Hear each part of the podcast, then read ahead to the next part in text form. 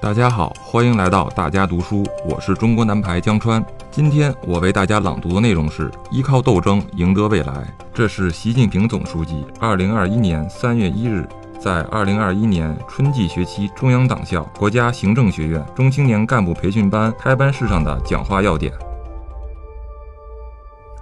敢于斗争是我们党的鲜明品格，我们党依靠斗争走到今天。也必然要依靠斗争赢得未来，开启全面建设社会主义现代化国家新征程，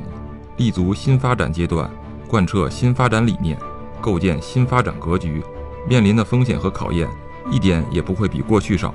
年轻干部要自觉加强斗争历练，在斗争中学会斗争，在斗争中成长提高，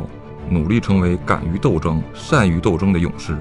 要坚定斗争意志，不屈不挠。一往无前，绝不能碰到一点挫折就畏缩不前，一遇到困难就打退堂鼓。要善斗争、会斗争，提升见微知著的能力，透过现象看本质，准确识变、科学应变、主动求变、洞察先机、趋利避害。要加强战略谋划，把握大势大局，抓住主要矛盾和矛盾的主要方面，分清轻重缓急。科学排兵布阵，牢牢掌握斗争主动权，要增强底线思维，定期对风险因素进行全面排查，要善于经一事长一智，由此及彼举一反三，练就斗争的真本领、真功夫。